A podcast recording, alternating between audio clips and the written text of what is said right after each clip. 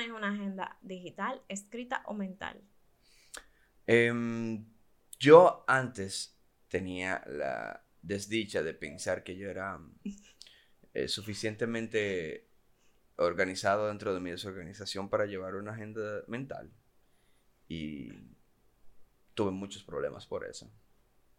Así que no. Agradecemos tu honestidad. Manejo una agenda digital. Yo tengo mi calendario del de, celular.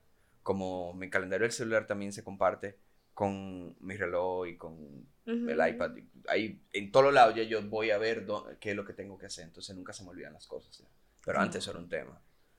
Yo me imagino, yo me imagino, tú, eh, yo tengo que estar hoy en tal lugar o es en... No, y tú me veías el lunes, ok. ¿Qué es lo que tengo que hacer? tal y tal y tal cosa. No se me queda nada. Así me quedo lunes, martes. Ah, tal cosa que tengo que hacer. Sí. Entonces, no, eso era un, eso realmente era un caos. Pero eh, aprendí a, a, utilizar una agenda digital y a utilizar los reminders también de... Entonces, ah, uso, mucho, uso mucho el app del calendario de, del iPhone y el calendario del iPhone para mí es top, pero últimamente yo me he enamorado de una aplicación que no me están pagando, pero la voy a decir porque a mí me encanta, se llama Structured, que tú ahí te permite poner, ok, el cómo tú lo necesitas por día, por día no, por el, en el día completo, la hora, cuánto tiempo te va a tomar y qué es lo que tú vas a hacer en, esa, en ese tiempo. si es una reunión, ok, cuáles son los puntos que voy a tratar en esa reunión ah, con esa persona realmente una agenda muy completa. Yo antes tenía de las agendas que dije Love Attraction, ah, esa cosa. pero es que esas agendas son tan grandes que eran... Y es como un tema también. Exacto. Andar con, ella, tiene que andar con una mochila, tiene que andar con una... Exacto. todo el tiempo tiene que andar con esa. No, entonces esa agenda sí, yo pagué la versión ilimitada porque yo trabajo, yo necesito saber qué es lo que claro. conmigo. Yo no confío en mi mente. Yo tengo demasiado trabajo al mismo tiempo, yo no, yo es ahí sí, yo no entro. No, y por ejemplo, bueno, fíjate, ya en el, en el reloj ya a mí me lo dice. Lo que tengo que hacer, sí. Ahí me, me da los reminders. O lo tengo en el celular en la primera página. Está bien. Entonces, realmente por eso que utilizo la del calendario, porque tienes sincronía con, con, todo. Claro. Y hay gente que, que lo también que lo subestima. Yo conozco a una persona que me voy a evitar el nombre, que trabaja tanto como tú y yo. Yo me atrevo a decir que trabaja más porque a veces yo le escucho quejándose de que a medianoche tuvo que salir de su casa a resolver algo de un cliente. Mm, un clásico, sí. Y, yo, esa persona no sabe trabajar con una agenda. Él dice, no, yo confío en mi mente. Honestamente, por más patilla y vitamina que yo me meta, no hay forma que yo confíe tanto en mi mente. Mi mente no es la que me va a pagar si yo me cometí ese error. No, entonces y, más de que imagínate que, se, que te acuerdes las cosas de que al rato o ya mientras tienes que estar allá. Claro. No. No, no, no, yo no confío en eso. ¿Cuáles son para ti los pros y los contras de ser trabajólico? Eh, bueno, vamos a hablar un poquito de los pros. Claro. Eh, El billete. Sí. Realmente es bueno cuando tú te metes varios proyectos juntos y después te tomas un par de días de descanso. Pero donde tú tienes una semana pegada, tú sabes que esa semana, ese mes viene, bien poderoso. Viene bonito. Entonces ahí tú puedes planear eh, hacer cosas con, con, eso. Por ejemplo, realmente ahora, lo que es, me da mucha risa, pero en mi realidad, eh, ahora mismo yo gasto el dinero en más vainas deportivas.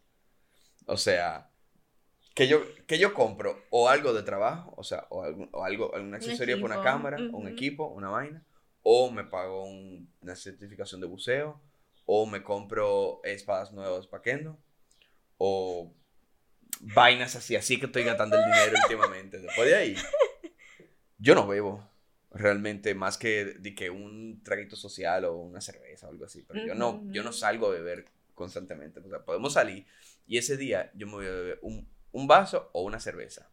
Fácilmente ya. Yo dejé de fumar. Que también ese era un gasto que yo duré por muchos años. Yo duré 12 años fumando. Y yo lo dejé de golpe. En enero dije, ya no voy a fumar más. Dejé el vape, dejé el cigarrillo, de todo. Qué bueno.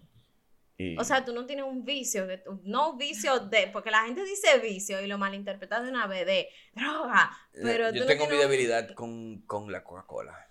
Es un tema que yo todavía, yo tengo años struggling y no lo he, y como que quiero dejarlo, pero... Eh, pero Entonces en los rodajes a ti te tienen que tener una Coca-Cola. Yo, yo, ese es mi intake de cafeína. Ok. Yo bebo, yo bebo Coca-Cola. Ok. Ay, ahora hace mucho sentido. Me te iba a decir, ¿cómo tú sobrevives un bendito rodaje sin yo, nada? Yo bebo, yo bebo mucha Coca-Cola. Ok. Eh, quizás he estado tratando de controlar últimamente también por el tema de que estoy tratando de bajar, de quemar grasa. Eh, pero, la Coca-Cola cero, yo hice el cambio y sabe, estoy, sabe estoy utilizando más Coca-Cola cero últimamente. Ok. Pero es que mi vicio es otro nivel, ¿no? Que yo me bebo un, un, un refresquito. Es que yo fácilmente un litro y medio en un día. Eh, ok, yo voy a decir mis vicios sanos porque no son vicios. Yo también gato pila de cuarto en equipo. No sé para qué, porque yo los rento para adelante, no, ni siquiera lo uso yo. Yo no uso, yo no, yo tengo una Black Magic y yo a veces no sé cómo puncharla. Em, el cable. O sea que sí, definitivamente. Lo el cable. Yo estoy, mi vicio sí. Cuando a mí me pagan, yo nada más pienso equipo, viaje, porque me encanta viajar. A mí me gusta tener como, yo hago mi agenda del año. Eso es lo que yo hago. Yo soy así de organizada. Yo hago una agenda del año. Yo digo, este mes, este mes y este mes, yo voy a viajar. Y a mí me pasó que en abril yo viajé y aún estando en, en, Estados, en Estados Unidos, en Europa, yo tuve reuniones por Zoom, que lidiar con clientes, que tuve que lidiar con producciones que estaban pasando en ese momento. Y aún así pude disfrutar el viaje, no voy a negarlo. Qué Pero en viaje en equipo y mi vicio sano es el chocolate. Mm. Yo ahí he hecho lo posible, sí. Yo estoy muy orgullosa de que estoy llevando una rutina con nutricionista y estoy bajando de peso por salud, no, no, no, no como tu caso, pero por salud. Pero mira, cuando yo voy al supermercado y yo veo mi chocolate favorito ahí mirándome, cruelmente. Como que, loco. Te, te miras y dices, hola. Yo le doy gracias a Dios que en este país no venden el chocolate. Yo entiendo que si tú eh, personificas el chocolate, el chocolate te habla así. Sí. Hola. Sí. Te miras así de la ¡Diantre! y como que, mamá. Te lo miras. Oh, Dios. oh, Dios. Ok, nadie me está viendo. Es como que la cajera no va a ver que yo. Mi chocolate favorito es el Lind, que no lo venden en este país, gracias a Dios. Nada más en el aeropuerto lo venden, así de exclusivo ese bendito chocolate. Ok, entonces es un pro que es muy bueno realmente. ¿Qué otro pro tú le puedes encontrar además de la parte financiera? Em, también, también de la, la parte de crecimiento laboral. Claro. O sea, eh, el hecho de que, por ejemplo, cuando yo comencé a, trabajar en cine en general, yo todavía, yo todavía era menor. Era un, muchachito, yo estaba en segundo bachillerato, tercero bachillerato. Eh, y fue un, el, mi concuñado, o sea, el cuñado de mi novia en ese momento. Eh, me dijo, ah, ¿te gusta la fotografía? Y tenía un tiempo que había comenzado a, hacer fotos y había hecho un, un, taller y eso. Y yo le dije que sí. dijo, ah, bueno, yo trabajo en cine. Si tú quieres, yo te llevo a una producción. Y me llevó a una producción. Me llevó, me llevó ese año me, me, llevó a dos. Me llevó a dos, no, me llevó a tres. Eh, ¿Y cómo tú te hacías con el colegio? No, yo pedí permiso en el colegio y me iba. Yo era, un poquito descarado, yo, era un poquito descarado en el colegio, pero lo que pasa es que como yo estaba, yo estaba, yo era un poquito carita en el colegio, en el sentido de que yo estaba en el equipo del colegio de fútbol, yo estaba en, en todas las obras que iban, eh, que se ponían en televisión, que se ponían en, que salían en el periódico representando el colegio. Si había algo que había que salir a representar el colegio, yo iba.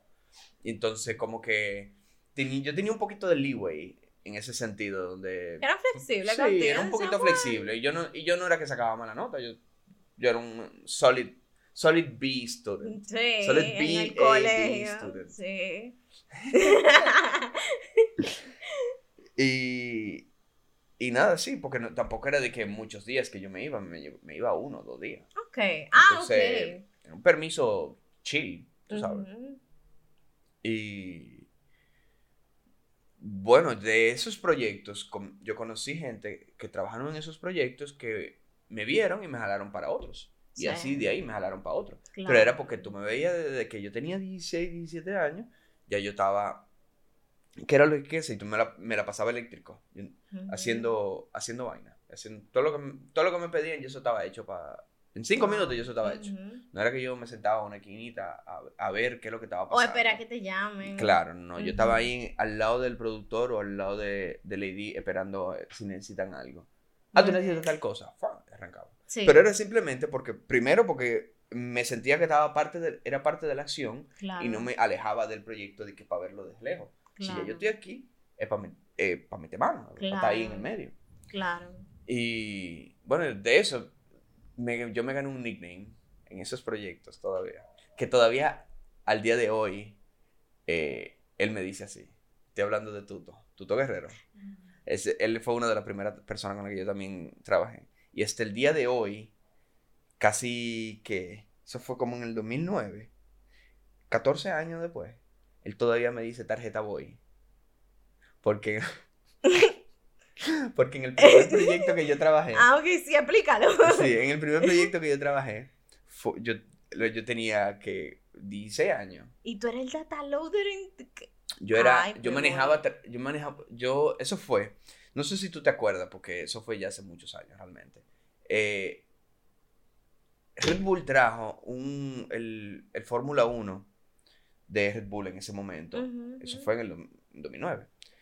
Y entonces hicieron como un evento en el malecón donde hicieron, eh, corrieron varios carros de diferentes estilos, que eran viejos, había uno nuevo, habían de carrera de lo nuevo.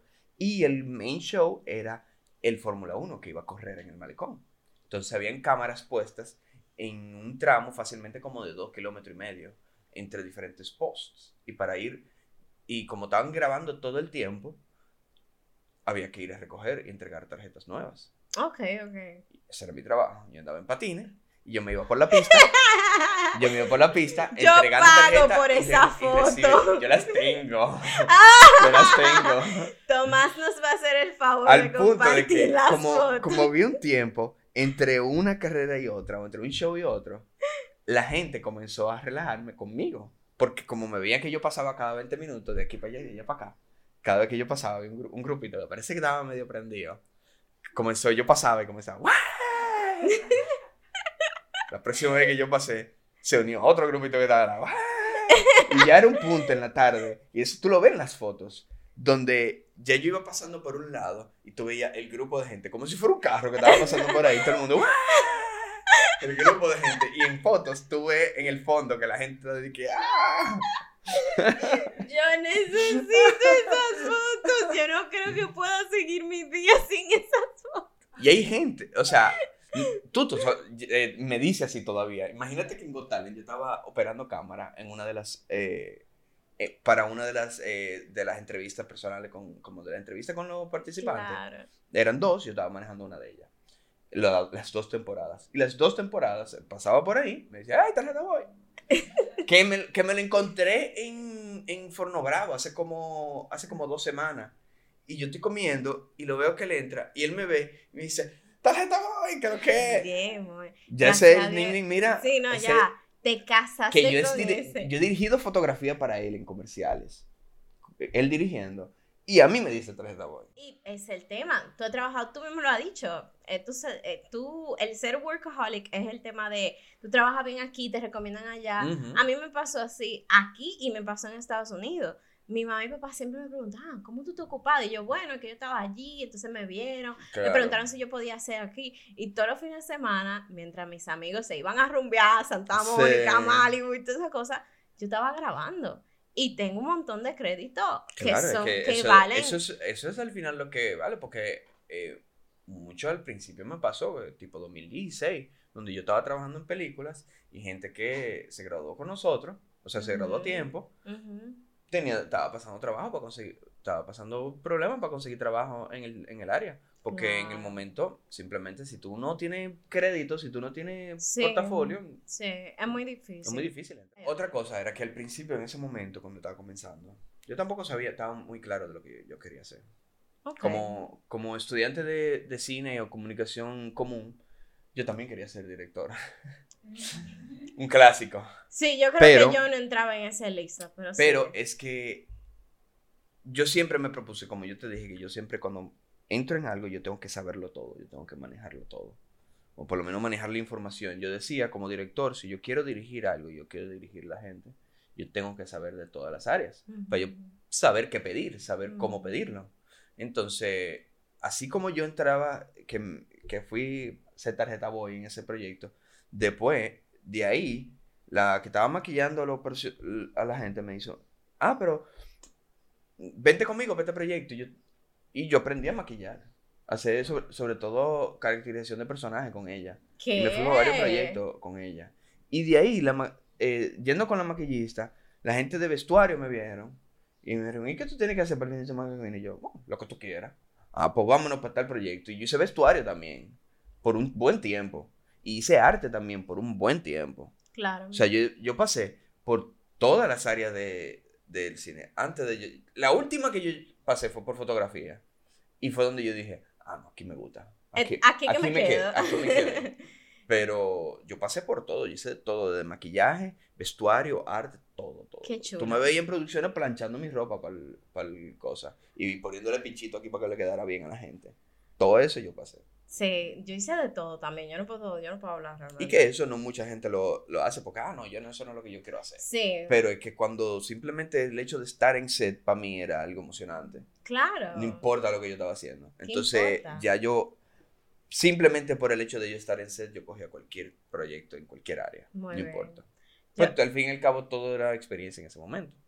A mí, el área más extraña que me ha tocado, y cuando me la pusieron, yo misma dije, yo no sé cómo yo caí aquí, fue eh, asistente de supervisión de efectos visuales.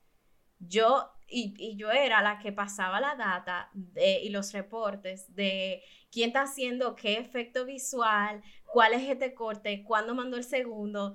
y, y, era que si yo no me sabía los efectos visuales, es más, si yo no sabía qué tipo de efecto era que está haciendo, yo no podía hacer ese trabajo. Yo tuve que hasta hacer un curso en efectos visuales para poder entender lo que yo estaba haciendo. Yo, hice eso para una película también. Ay, óyeme. Porque como necesitaban a alguien que, que supiera como de cámara. yo no me quiero. Cada vez que a mí me dicen, ¿tú quieres volver? Yo no. Fue muy tortuoso. Yo no amanecía Pero viendo haciendo. Tú llegaste a hacer y que triangulito y cosas para los VFX, poner los markers y toda la vaina. Sí. Ah, shit. No. Yo creo que yo más nunca vuelvo a hacer eso. Yo le pago a la gente porque lo haga. No, fue muy tortuoso realmente. No, yo no lo vuelvo a hacer. No, ese creo que el único trabajo que yo diría, yo nunca lo haría. Pero después de ahí, bueno, no, dirección de fotografía, tampoco lo haría. Entonces, ok, pros, contras. Contras. Eh, como toda persona que trabaja en esta área, sobre todo si, si no sabe ponerle un stop a, a la parte social, tiende a permear en la parte o sea, perdón, a, la parte de responsabilidad de trabajo, tiende a permear en la parte social. Y uno tiende a tener problemas sociales en el sentido de que o tú o eres amigo de gente que trabaja solamente en esta área, o te junta con ellos una vez cada cierto tiempo. Claro. Porque en qué momento, por ejemplo, yo estuve trabajando todo este fin de semana y di que hoy jueves yo estoy chilling en mi casa. Pero ese hoy jueves que yo estoy chilling en mi casa, esa persona, otra gente que no trabaja en esta área, si tiene, si tiene trabajo, su trabajo regular. Claro. Entonces, ¿en qué momento nos vemos? Si yo en la tarde, yo en la noche yo entreno todos los días. Entonces, para mí la noche no es una opción. Piénsalo si tú, no, si tú no, te metes en una relación con una persona que trabaje en, en esta área o en algo similar en el sentido de que no tiene muy fijos los horarios. O que está muy ocupado. entonces, nunca te va a entender. Sí, claro. Porque o de una persona que viene de, que de finanza o de, pues, qué sé yo, administración, whatever. Que tiene un horario de 8 a 5. Sí, mira, estábamos planeando para hacer un coro este fin de semana que vamos a ir para la playa con fulanita y fulanita. Ah, sí, pero que yo tengo rodaje.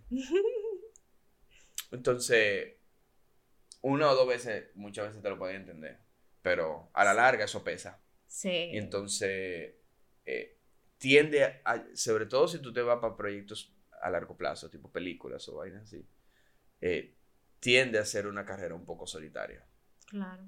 Entonces, ese es uno de los contras principales que yo le veo a, a ser que workaholic dentro de nuestra área. Es un contra, definitivamente. A mí me pasa con mi familia mucho, que mi familia no lo entiende. Mi mamá me dice que tú eres una trabajólica. Es que eso es un insulto para mí, uno. Y dos, es que te la carrera. Claro. Y el estilo de vida. Te el estilo de vida de esta carrera, simplemente. Fue, sí, y si no eres de esa manera, porque qué es el detalle. Es que si no te mantienes constantemente en el ojo, o en el trabajo o en o produciendo, simplemente buscan otra gente que lo haga. Oh, sí.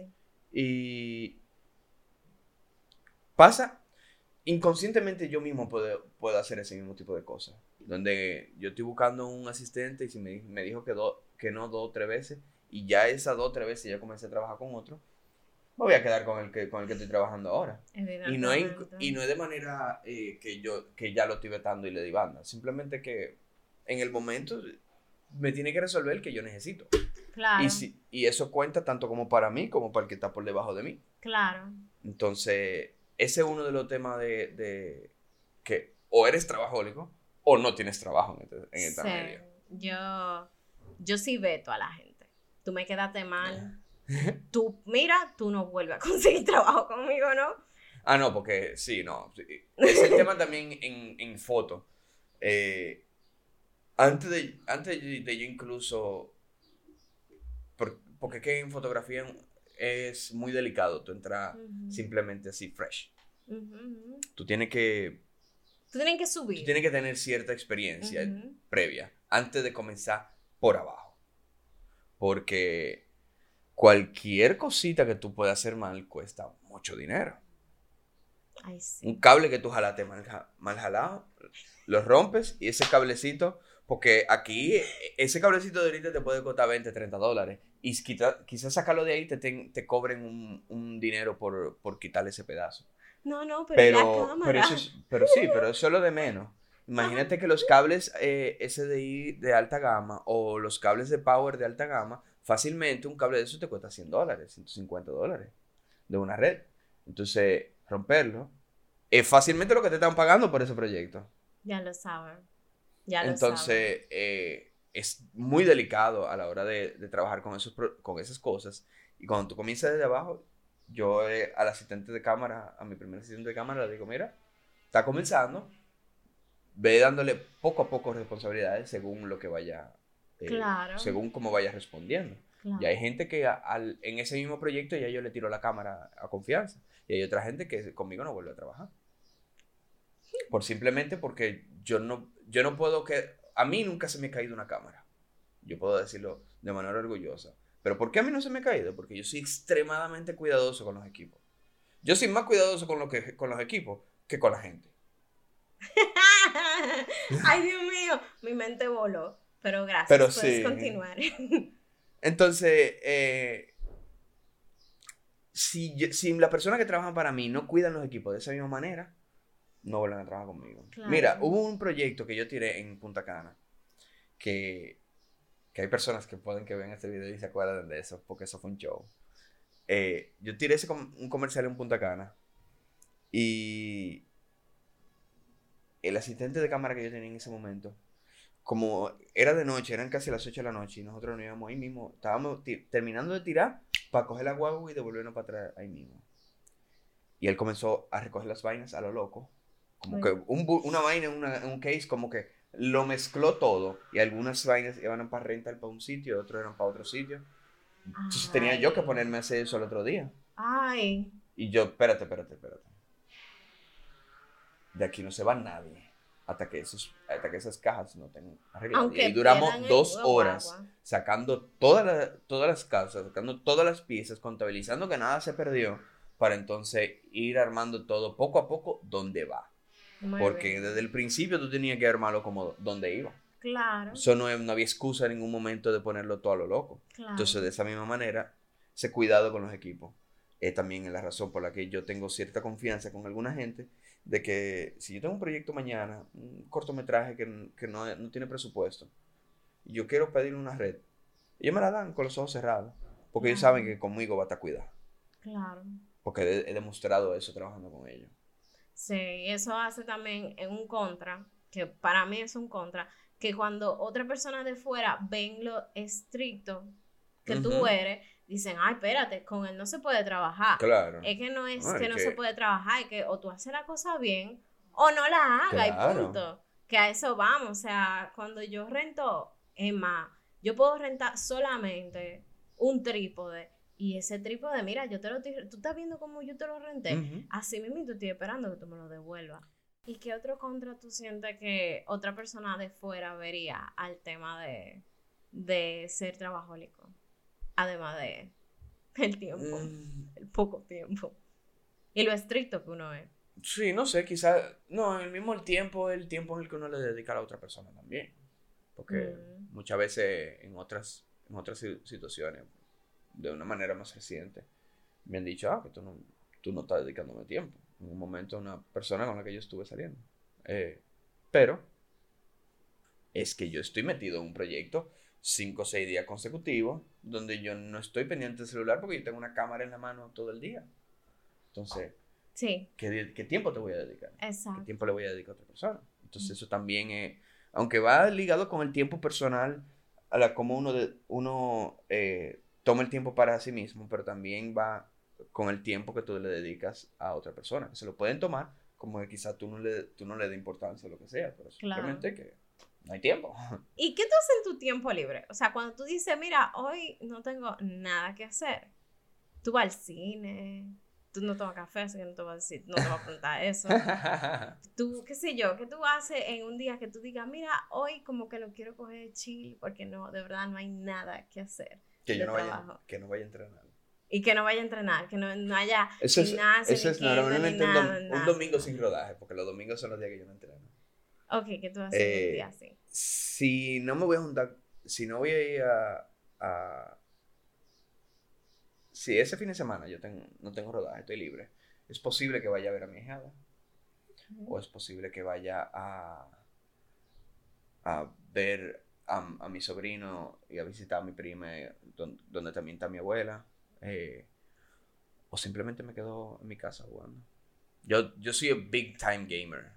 Eh, pero ya uno, ya yo juego cuando tengo tiempo. Claro. Pero, pero sí, yo tengo, yo soy big time gamer desde hace muchos años. Como uno, uno como, como tiene también su computadora que lo utiliza para editar y para hacer ciertas cosas, sobre todo mucho color que yo hago en, en, la, en mi computadora, como una computadora poderosa para manejar producción, es una computadora poderosa para poder jugar. Entonces yo también eh, me dedico mucho a, a jugar ahí como... No sé, yo siento... Y también ve muchas series, ve, mucho anime, ve muchas películas. Algunos tabúes sobre ser workaholic. Yo tengo uno, el básico. Que tú no tienes, que tú solamente haces eso. Ah, bueno. Que tú no te dedicas más nada que no sea eso. Bueno. Yo soy viva, viva representación de que no es así. Sí, realmente sí. No necesariamente. Sí. Simplemente, pero, lo que te digo, no es, no es fácil, como te estaba contando ahorita, no es fácil, porque tú estás pushing tu cuerpo y tu mente constantemente a hacer, eh, a llevarlo un next step. Como que a romper esa barrera constante de lo que tú crees que es tu límite y aunque eso le hace a tu cuerpo mucho bien, en el sentido de que te vuelve más fuerte, te vuelve más atlético, te vuelve... Realmente responde mucho mejor tu cuerpo. Pero mentalmente eso exhausta. Claro. Me, mezclar la cantidad de trabajo que nosotros hacemos más push tu cuerpo constantemente. Pero no es que no es posible. Es posible. Entonces, quizá ahora para mí sea así porque como estoy en, en, lo del equipo nacional y yo tengo que dar ciertos resultados, como que yo me siento la obligación personal de dar resultados, de que yo no voy por un sitio a pasar, a, pasar, a que me entren a palo para allá, porque para eso me quedo aquí y me, que me entren aquí. Claro. Pero tengo, la, tengo como la responsabilidad personal de, de dar resultados, entonces yo sí me empujo hacia ese punto. Quizás si yo no estuviera en el equipo, simplemente lo hiciera de manera de hobby, pero lo estuviera haciendo como quiera. Claro. Entonces, eh, uno, uno puede sacar el tiempo para hacer ese tipo de cosas sin necesariamente afectar eh, qué tanto tiempo yo le puedo dedicar al trabajo. Eso sí, la gente del equipo lo sabe. Yo no, me, yo no me voy a cancelar por el, trabajo O sea, yo no me voy a cancelar práctica si yo tengo trabajo. Y si yo tengo trabajo, no cuenten conmigo. Está clarísimo de que ustedes no van a contar conmigo para práctica de equipo, ni para práctica regular, si yo tengo, si yo tengo rodaje. Porque de ahí es que yo como. O sea, ninguno de ustedes me está manteniendo para yo, para yo cancelar proyectos. Aparte de que es lo que me gusta. Aparte de que me encanta estar en un, en, en un rodaje, estar, hacer, hacer eso. Sí, yo siento que sea otro tabú, de que el que es trabajólico vive amargado. No, para nada. Si tú eres trabajólico, a ti te gusta. Claro, por, algo, por algo tú lo eres.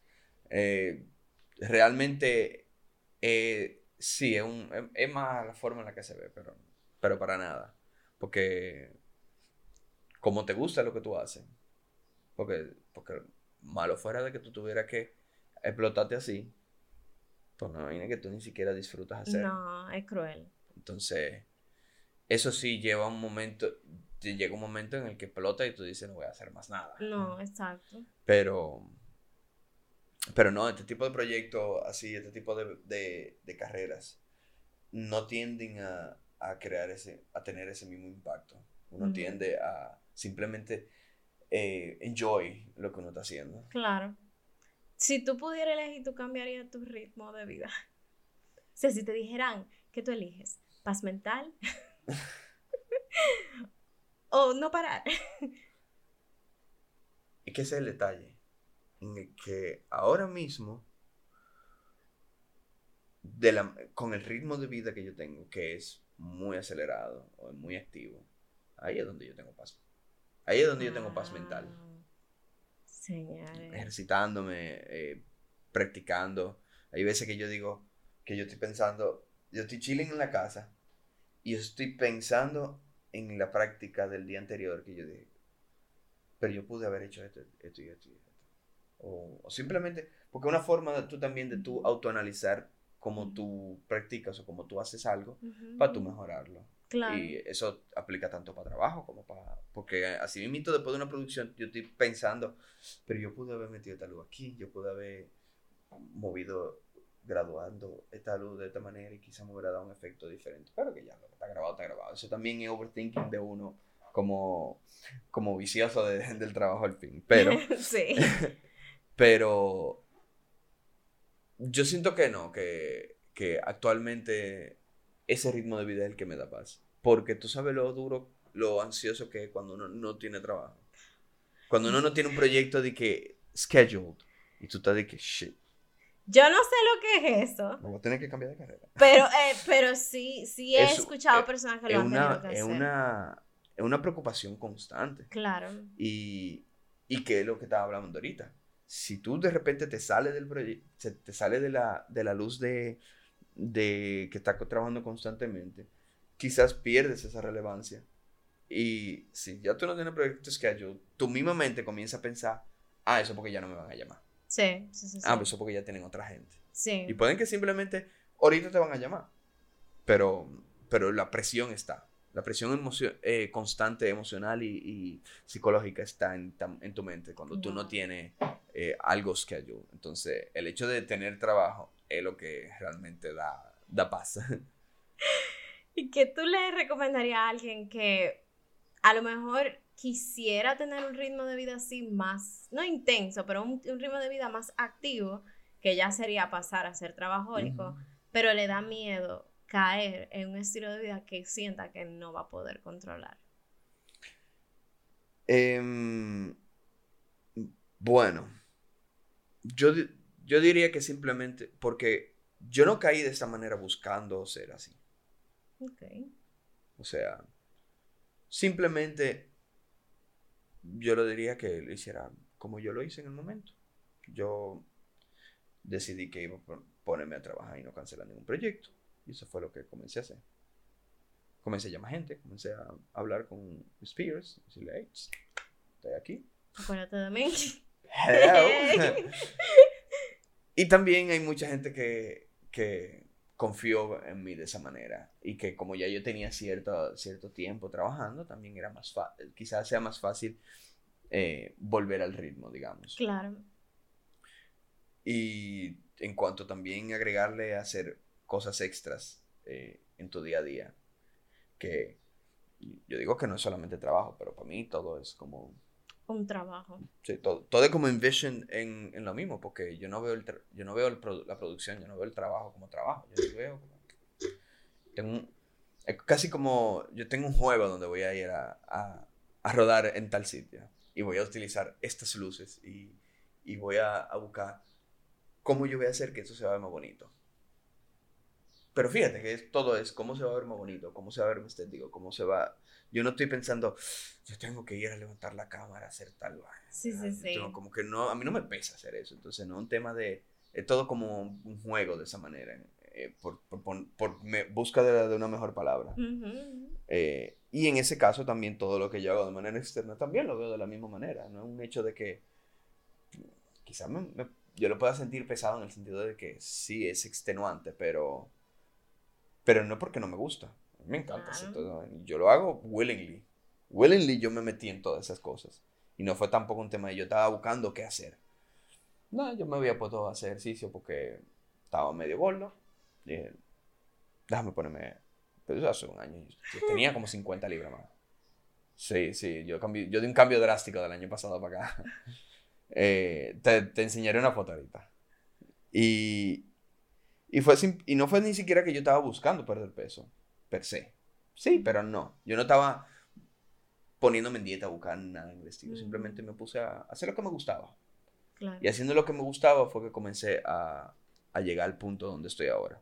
Así que, back to a la pregunta, es simplemente hacer lo que te gusta. O sea, hacer lo que te gusta y hacerlo de verdad. Claro. No half-assed, de que, eh, sí, más o menos, pero, pero no. No, no. Si lo vas a hacer, hazlo, de, hazlo al 100%. Métete. Sea, trabajólico con pasión. Sí.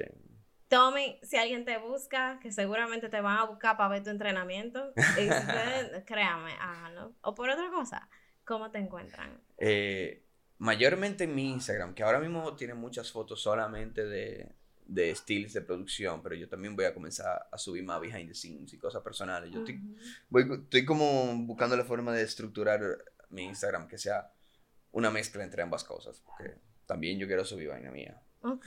Pero sí, mi Instagram, arroba tecasals. Eh, ahí me pueden escribir, me pueden contratar, lo que sea. Me pueden contratar por ahí.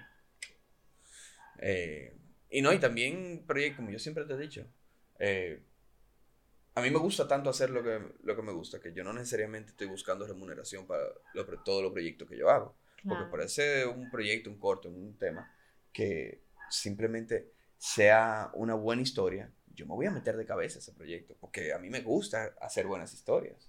Señores, eso es un workaholic sano. Gracias. Él dijo que sí de una vez. Es impresionante. o sea, eso te demuestra el amor por el trabajo. Ay, de verdad, gracias. Gracias a ustedes por escucharnos o vernos, como sea que lo hayan hecho. no, no vamos a terminar vino ahora. Eh, si nos están escuchando por Spotify, por Instagram, por Facebook, por cualquiera de esas plataformas, denle like a este video, o audio o lo que sea que hicieron. Y si no, compártanlo. Si entienden que deben de compartírselo con alguien que lo necesita, mándenselo. Eh, recuerden seguirnos por nuestras redes sociales, arroba soy millennial podcast, y seguirnos por Spotify, YouTube, Apple Podcast y Patreon para el corte sin censura, de que me imagino que aquí habrían unos cuantos. Gracias.